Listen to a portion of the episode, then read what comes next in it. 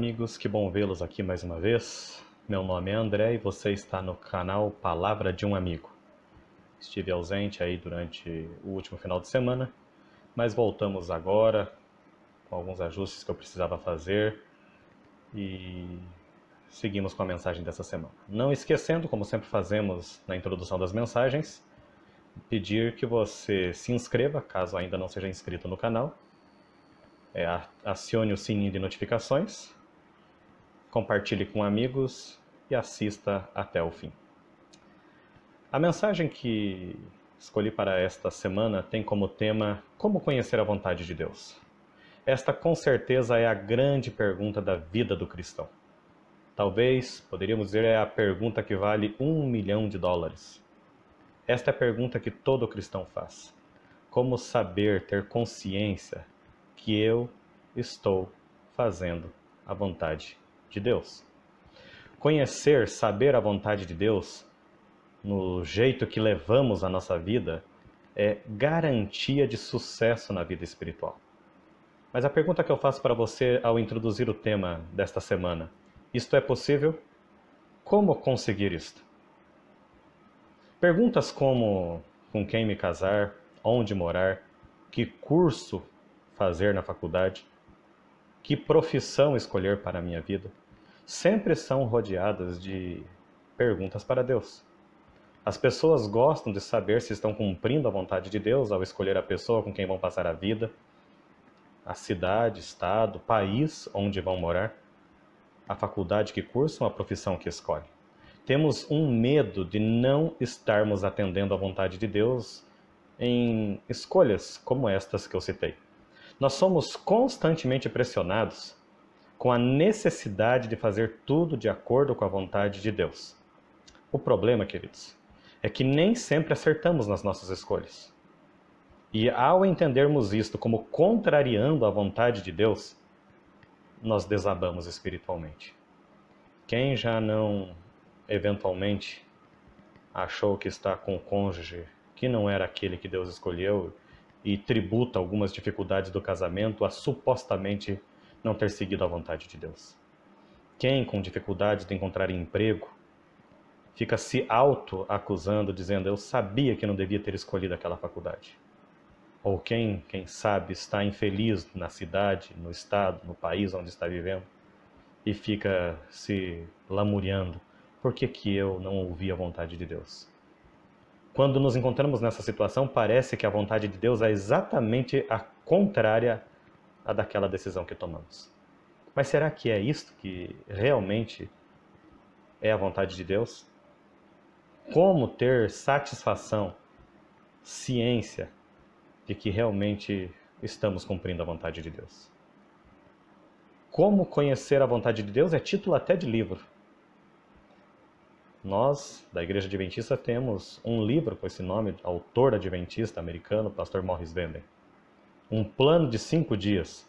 Particularmente, eu acho muita ousadia. Já li aquele livro algumas vezes e os cinco dias se completavam e pasmem.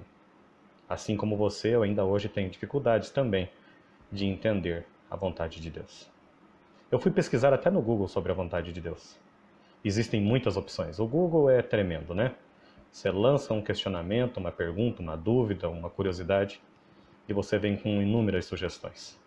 Existem muitas opções no Google a respeito de como conhecer a vontade de Deus. Existem lá sete maneiras, sete passos, e eu separei alguns aqui só para comentar com vocês. Arranjos no ambiente. É, parece absurdo, mas é isso. Faça um arranjo no seu ambiente na hora de se comunicar com Deus, para que você possa estar mais aberto a receber a resposta que precisa.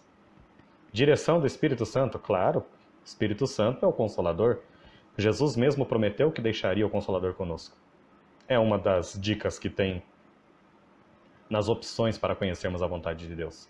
Confirmação da igreja. Esta é interessante. Quando você está em dúvida, pedindo o auxílio de Deus para saber se aquela é a vontade dele para alguma determinada situação, você pode consultar irmãos mais velhos, anciãos, líderes da sua comunidade religiosa e apresentar a problemática para eles e a confirmação da igreja é um sinal de que aquilo realmente é a vontade de Deus. Ok, eu não estou aqui dizendo que essas três situações que eu coloquei, de sete possíveis que eu encontrei pesquisando no Google, dão ou não dão certo. Pode ser que você consiga ter paz com você mesmo e estar satisfeito com alguns métodos, alguns critérios estabelecidos e descobrir a vontade de Deus. Agora, o problema é quando eu faço estas dicas, quando eu cumpro estes requisitos, todos esses pré-requisitos, e ainda assim parece que eu não estou fazendo a vontade de Deus. É aqui que eu quero chegar. Você já passou por uma situação dessa? Te deram inúmeras dicas, você já leu a Bíblia, você já ouviu sermões, você já estudou sobre o assunto, você segue alguns passos e ainda assim parece que, eventualmente, ou muitas vezes, quem sabe, você não está cumprindo ou sentindo que está cumprindo a vontade de Deus para a sua vida? Há uma passagem na Bíblia que nos dá uma sugestão bem interessante sobre o assunto. Eu gostaria de ler ela com você. Esta passagem se encontra no livro de Romanos, a carta aos Romanos, capítulo 12, os versos 1 e 2. Como eu sempre falo aqui no canal e quem me conhece também na igreja, quando eu tenho oportunidade de falar, nunca deixe de ler a Bíblia pelos seus próprios olhos. Então, se você tem condições, seja as Bíblias virtuais, no smartphone, ou a Bíblia mesmo, física, abra sua Bíblia agora no capítulo 12, os versos 1 e 2 das, da carta aos Romanos, e nós vamos ler. Rogo-vos, pois, irmãos, pelas misericórdias de Deus, que apresenteis o vosso corpo por sacrifício vivo, santo e agradável a Deus, que é o vosso culto racional. E não vos conformeis com este século, mas transformai-vos pela renovação da vossa mente, para que experimenteis qual seja a boa, agradável e perfeita vontade de Deus. Eu gosto desse verso de Romanos 12, 1 e 2, porque ele começa com um apelo, de certa forma até dramático, do apóstolo Paulo. Rogo-vos, pois, irmãos, peço-lhes encarecidamente, pelas misericórdias de Deus. Ou seja, o apóstolo Paulo aqui estava apelando para aquilo que há de mais sublime na vida do cristão. Eu estou rogando para vocês, encarecidamente pedindo para vocês, pelas misericórdias de Deus, que nós ofereçamos o nosso corpo em sacrifício vivo, santo e agradável a Deus, que é o nosso culto racional. E se fôssemos abrir um parênteses aqui para falar sobre culto racional, talvez gastaríamos todo o tempo da reflexão desta semana. Podemos abordar isso numa outra, em um outro momento, só sobre essa questão de Romanos 12. Mas a dica principal, além do culto racional a Deus, com um apelo tremendo do apóstolo Paulo, vem com mais um ingrediente apelativo do apóstolo. Não vos conformeis com este século, mas transformai-vos pela renovação da vossa mente, para que experimenteis qual seja a boa, agradável e perfeita vontade de Deus. Você observou que aqui a vontade de Deus não é meramente uma simples vontade de Deus, é a boa, agradável e perfeita vontade de Deus. O apóstolo Paulo está dizendo que nós podemos conhecer, viver, experimentar isto. O que, que você observou de diferente nestes versos? A palavra experimentar. Minha filha primogênita, quando foi no Beto Carreiro World, na Montanha Russa, ela experimentou sensações que eu nunca vou sentir, pois eu não sou muito fã desses brinquedos radicais. Segurar um filho nos braços, um filho seu, experimentar a paternidade ou a maternidade, só vai viver isso aquele que decidir encarar o processo. Casar-se, decidir ter filhos, processo todo da gravidez, as dificuldades. Mas a experiência daí da paternidade virá para aqueles que desejarem e assim o fizerem. Romanos, não sei se você prestou atenção comigo, nos sugere que com a vontade de Deus é mais ou menos assim. Mais do que fazer a vontade de Deus, o texto nos sugere que a vontade de Deus é experimentada. Vamos ler novamente o verso 2, principalmente? E não vos conformeis com este século, mas transformai-vos pela renovação da vossa mente, para que experimenteis qual seja a boa, agradável e perfeita vontade de Deus. Quem é então que vai experimentar a boa, perfeita e agradável vontade de Deus? Aqueles que apresentarem o seu corpo em sacrifício vivo, num culto racional, aqueles que não se conformarem com as coisas deste século, ou seja, com as coisas deste mundo, aqueles, conforme diz a música muito conhecida dos adventistas, que viverem com os pés na terra, mas com os olhos no céu. Estas pessoas que não se conformam com a vida aqui, mas que transformam a renovação do seu pensamento, essas pessoas vão experimentar, assim como a minha filha experimentou sensações na montanha russa, assim como eu e você que já é pai ou mãe experimentou as sensações da maternidade e da paternidade. Aí nós vamos poder experimentar a vontade de Deus em nossas vidas. Agora, como se experimenta a vontade de Deus? Há uma passagem que eu gosto muito nos evangelhos e se encontra no Evangelho de Lucas. Eu gostaria mais uma vez que você abrisse a sua Bíblia e fosse comigo até o Evangelho de Lucas, capítulo 19, agora dos versos 1 ao 10. Entrando em Jericó, atravessava Jesus a cidade.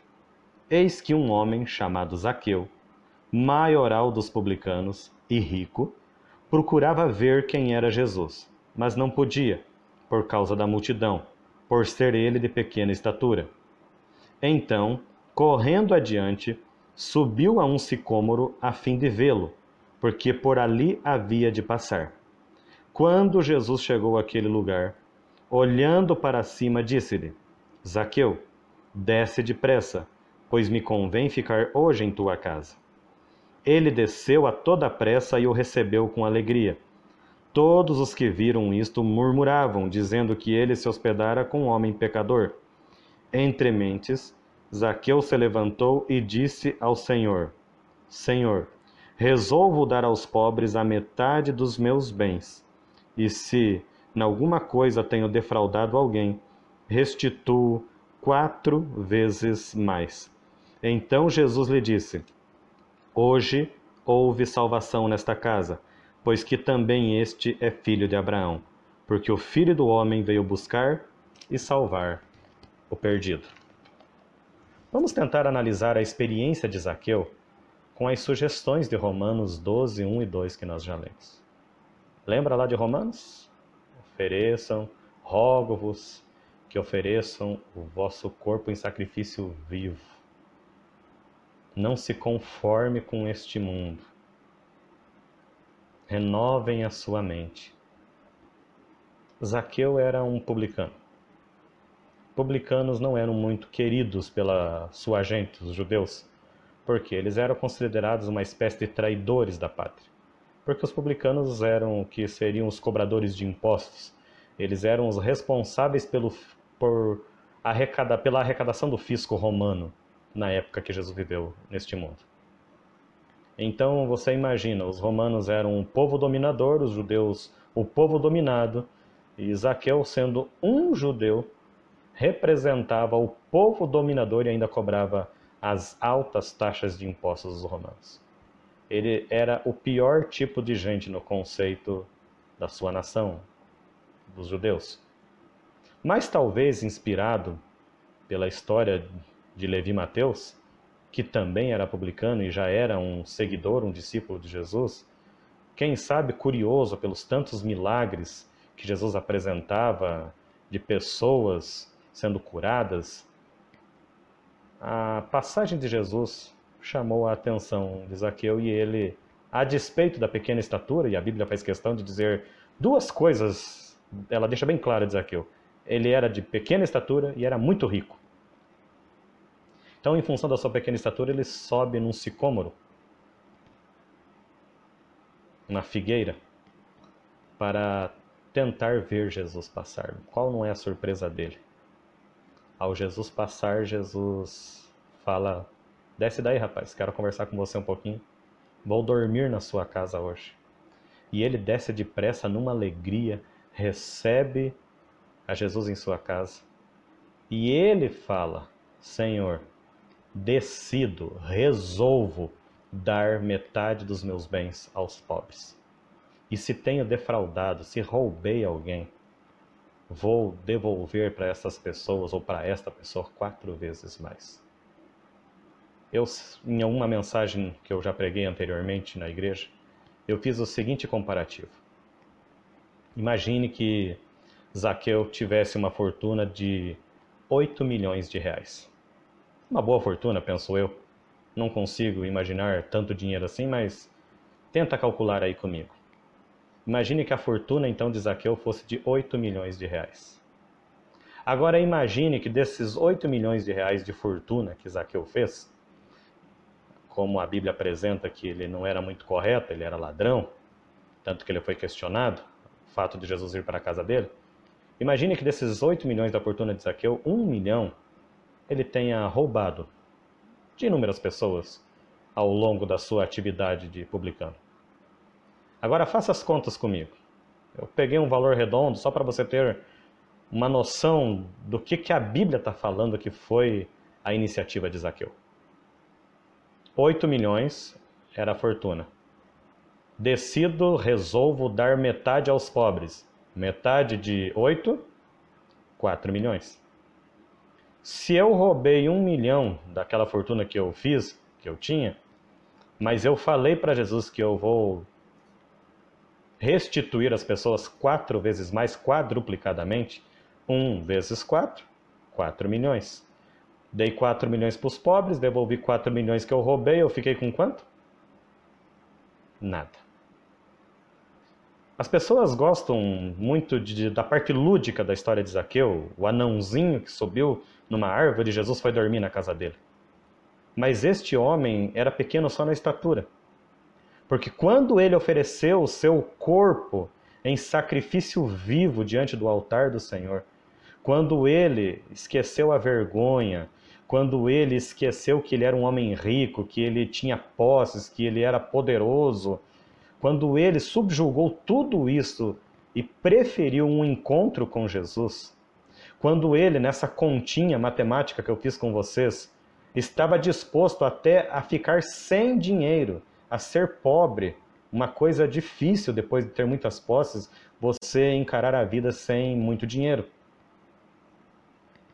É essa a transformação que aconteceu na vida de Zaqueu ele não estava mais se contentando com este século, com este mundo. A partir daquele momento, ele queria apenas seguir a Jesus.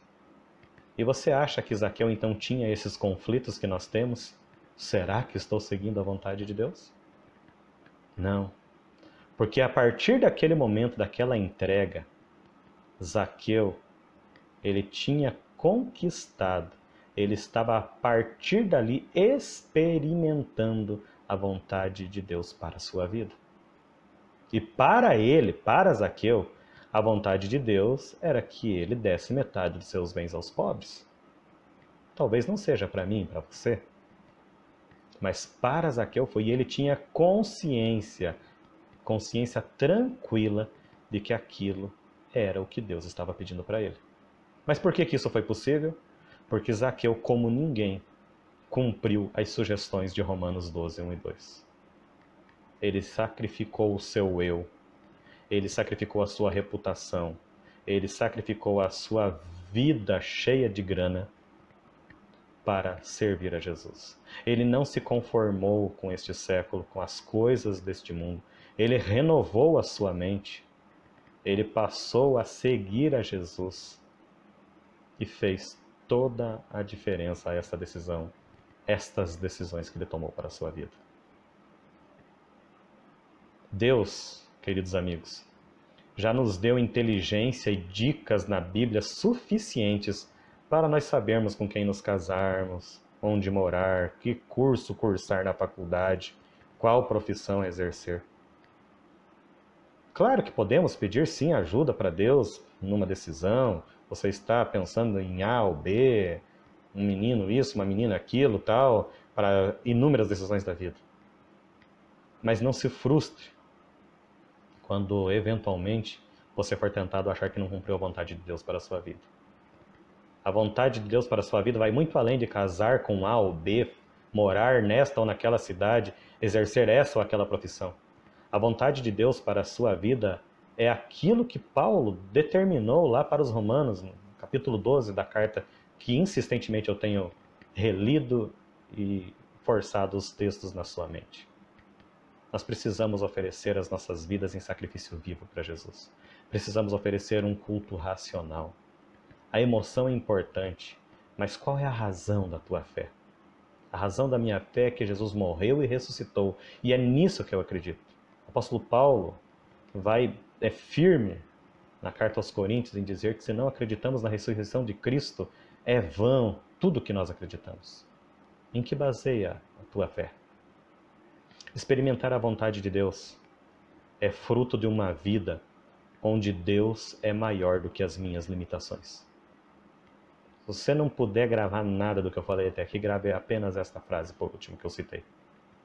Experimentar, vou repetir. Experimentar a vontade de Deus é fruto de uma vida onde Deus é maior que as minhas limitações. O próprio Jesus teve esse drama que nós temos constantemente. Se você abrir a sua Bíblia um pouquinho mais à frente, no mesmo Evangelho de Lucas, só que agora no capítulo 22, no verso 39, você vai ter um momento onde Jesus se encontra no Getsemane, um pouquinho antes da cruz, antes de ser preso, aquele julgamento todo estranho que aconteceu. Lucas 22, capítulo 39, tem a cena de Jesus no Getsemane, orando, pedindo para os discípulos orarem com ele.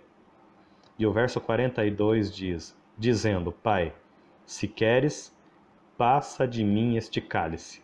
Contudo, não se faça a minha vontade, e sim a tua. E aqui no Evangelho de Lucas, no verso 43, está assim: Então lhe apareceu um anjo do céu que o confortava. Muitas vezes nós vamos estar orando a Deus, pedindo milagres, curas, dicas, orientações para decisões que temos na vida. Mas muitas vezes, assim como Jesus, você está sentindo que a vontade de Deus está amarga, está difícil de engolir. Mas nós precisamos orar como Jesus. Pai, se possível, passa de mim, mas se não, cumpra-se a tua vontade. Eu gosto do Evangelho de Lucas retratando essa, esse momento de Jesus no Getsemane, por quê? Porque há um elemento diferente aqui. Veio um anjo do céu e confortou a Jesus. O Rei do universo, o Salvador do mundo, confortado por um anjo. Eu penso que esse anjo veio, quem sabe, soprar nos ouvidos de Jesus algumas das dicas que Paulo daria algum tempo depois em Romanos 12, 1 e 2. Você está oferecendo seu corpo em sacrifício por esse povo. Você viveu, Jesus, uma vida que não se conformou com este século. Você podia ter sido rei deles nessa terra, mas você ofereceu mais para eles. Você manteve os olhos no céu, na eternidade. Você renovava sua mente constantemente. E embora com dor, aquele vale sombrio, o Getsemane talvez é a cena mais triste da história humana, Jesus teve paz, porque estava ciente de que estava cumprindo a vontade do Pai. Cumprir a vontade do Pai nem sempre vai ser aquele momento só de alegria Talvez sejam momentos tristes, de introspecção, assim como Jesus viveu. Mas com certeza, se seguirmos as orientações sábias do apóstolo Paulo em Romanos 12, 1 e 2, nós vamos estar com a consciência tranquila de que pedir e experimentar a vontade do Pai é consequência de vivermos uma vida inteira submissa aos domínios do que Deus pede para nós. Não vos conformeis com este mundo. Este é o primeiro passo. A gente reclama, reclama, reclama dessa vida, mas a gente gosta desse planeta, com todos os problemas que ele tem. E não há problema nisso. Podemos e devemos ser felizes sempre que possível. Mas não se esqueça, nós não somos daqui. Não vos conformeis com este mundo. Que Deus nos abençoe e que ao vivermos de uma forma mais clara Romanos 12, 1 e 2 nas nossas vidas, possamos ter a mente tranquila, repousando calmamente na consciência de que estamos atendendo, experimentando a vontade de Deus em nossas vidas. Vamos orar? Senhor nosso Deus, muito obrigado por aquilo que podemos refletir na reflexão desta semana. Obrigado porque a tua vontade é mais do que pré-requisitos para cumprirmos. A tua vontade é uma experiência, é um experimento que todos nós, quando submetemos a nossa vida a Ti, podemos viver e ter em nossas vidas. Capacita-nos a entendermos que não somos aqui deste mundo, que não podemos nos conformar com as coisas deste mundo, mas desejar e lutar pelas coisas do alto, as coisas do céu. Volte logo, ajuda-nos a experimentarmos constantemente a Tua vontade. É a nossa oração em nome de Jesus. Amém.